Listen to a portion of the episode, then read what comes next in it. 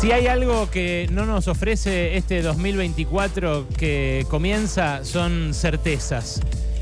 Está lleno de incertidumbre el 2024. La eh, gente no puede planificar a muy largo plazo en este contexto de aceleración inflacionaria. Acaban de lanzar un paquete de medidas de destino incierto también porque no está claro eh, cuánto vaya a pasar del decreto de necesidad y urgencia conocido la semana pasada, cuánto vaya a aprobarse del proyecto de ley ómnibus que junto con el caputazo inicial, con la mega devaluación que dispuso apenas arrancó el ministro de Economía, bueno, vienen a reconfigurar la Argentina tal y como la conocemos.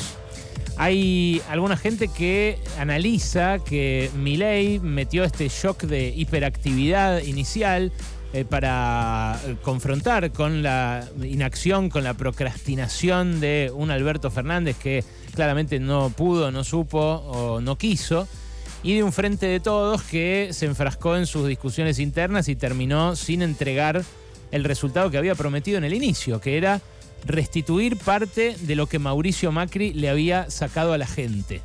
Un gobierno como el de Mauricio Macri, que fue un desastre, que mm, está tan cerca en el recuerdo que él ni siquiera se pudo postular a la presidencia, que está tan fresco en la memoria que hizo que salieran terceros como fuerza en la primera vuelta, aún teniendo un año atrás la certeza de que, por ejemplo, Horacio Rodríguez Larreta iba a ser presidente.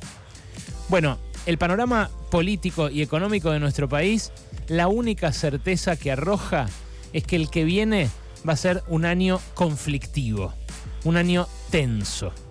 Y en ese año se van a poner en juego un montón de valores de lo que somos los argentinos.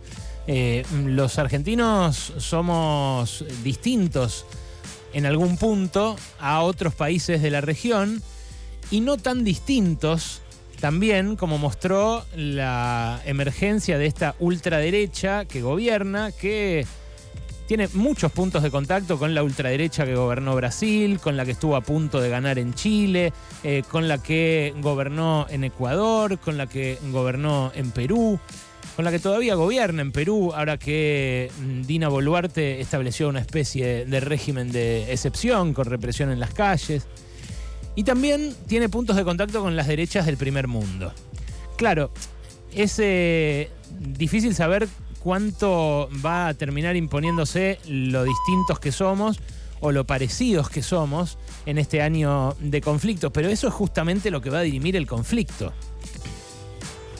Y yo pensaba, ¿se puede evitar el conflicto? Es muy difícil, porque este programa inicial de medidas agrede a un montón de gente a la vez.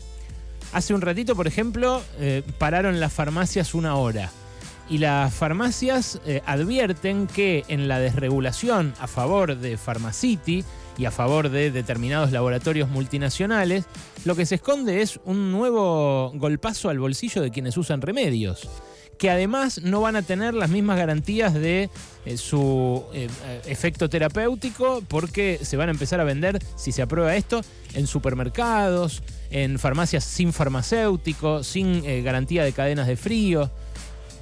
A los farmacéuticos no los agrede solamente, los agrede a todos sus clientes también esta reforma. Pero así es con todo. En términos impositivos, lo decíamos ayer, sube el monotributo y baja el impuesto a la riqueza.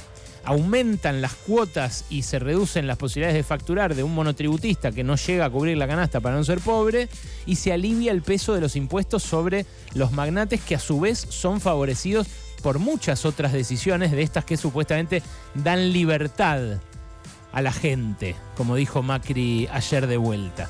Bueno, la libertad de despedir sin indemnización, la libertad de contratar a alguien durante ocho meses sin efectivizarlo, mucho más tiempo que los tres meses que hay ahora, la libertad de eh, no tener que cumplir con un convenio colectivo de trabajo, de no pagar una hora extra cuando un empleado se queda de más porque se la, total se la compensa otro día usando el sistema del banco de horas. Un montón de agresiones a la vez que, eh, lógicamente, como todo en la física, acción y reacción, generan una respuesta en muchos casos con la misma o más virulencia que la agresión inicial. Va a ser un año conflictivo y me parece que no le tenemos que tener miedo a ese conflicto. Lo ideal sería que los que primero vayan al frente en ese conflicto son los que tienen el laburo de hacerlo. Los diputados, los senadores, los jueces, los fiscales, los que la democracia imagina como contrapesos del poder de un presidente cuando amenaza con convertirse en un dictador o en un emperador. Como dijimos el día uno, cuando se apenas se conoció el decreto que ya quedaba claro que avasallaba las facultades del Congreso y de la justicia también. Bueno, va a ser eh, un conflicto que en todo caso protagonicen estos poderes de la democracia, pero donde también va a pesar la gente, en donde también va a pesar la calle. Y esto no es una amenaza ni un bloqueo antidemocrático. La calle es parte de la democracia, es parte central de la democracia. Eh, fue parte central cuando volvió la democracia y cuando había más de un millón de personas en la 9 de julio vivando a Alfonsín. Fue clave cuando Macri quiso meter jueces eh, por la ventana en la Corte Suprema, apenas asumió y se lo bloqueó la calle.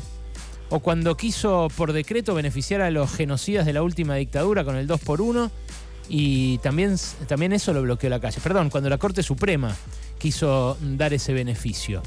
El equilibrio entre los tres poderes de la democracia se complementa con el equilibrio que eh, genera la tolerancia de la gente, del pueblo, a medidas que lo agreden y que benefician a sectores muy chiquitos de la sociedad, muy concentrados.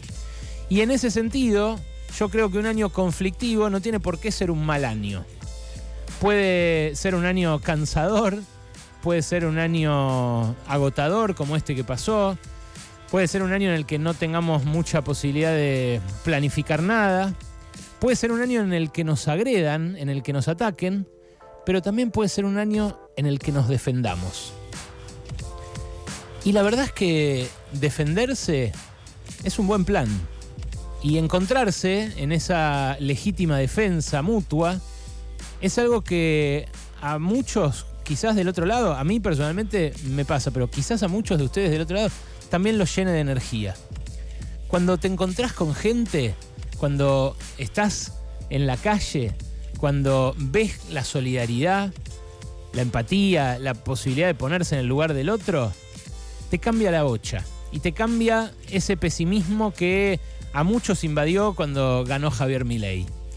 Yo eh, estaba bastante bajón el 24 y cuando fui a la Navidad en el Congreso que organizó el MTE y la UTEP de Juan Grabois, un festejo donde los voluntarios que se anotaban servían a gente en situación de calle, a cartoneros, a, gente sin techo.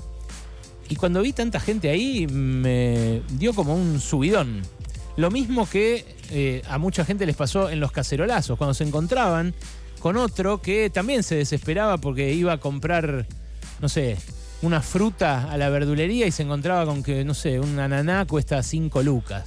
O un, no sé, una, dos bananas, una luca y todo así la referencia de precios perdida completamente, el, noqueo que genera no saber cuánto valen las cosas y cuánto vale tu sueldo, sobre todo, no es algo nuevo, es algo que viene de todo este último año.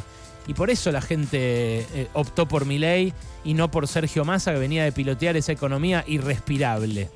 Pero muchos de los que lo votaron, muchas de los que lo votaron, no lo votaron para sufrir más no lo votaron para atravesar un desierto de duración indefinida para luego llegar a un oasis, que es el que siempre nos prometen estos eh, paquetes de medidas como los que quiere el Fondo Monetario, paquetes de ajuste que prometen el Edén después de la muerte. Bueno, no nos queremos morir. Y defendernos de ese ataque puede ser un buen plan, repito, en un año en el que la única certeza que tenemos por ahora es que va a haber mucho, pero mucho lío. Pasaron cosas. Cosas. Hasta las 16 con Alejandro Berkovich.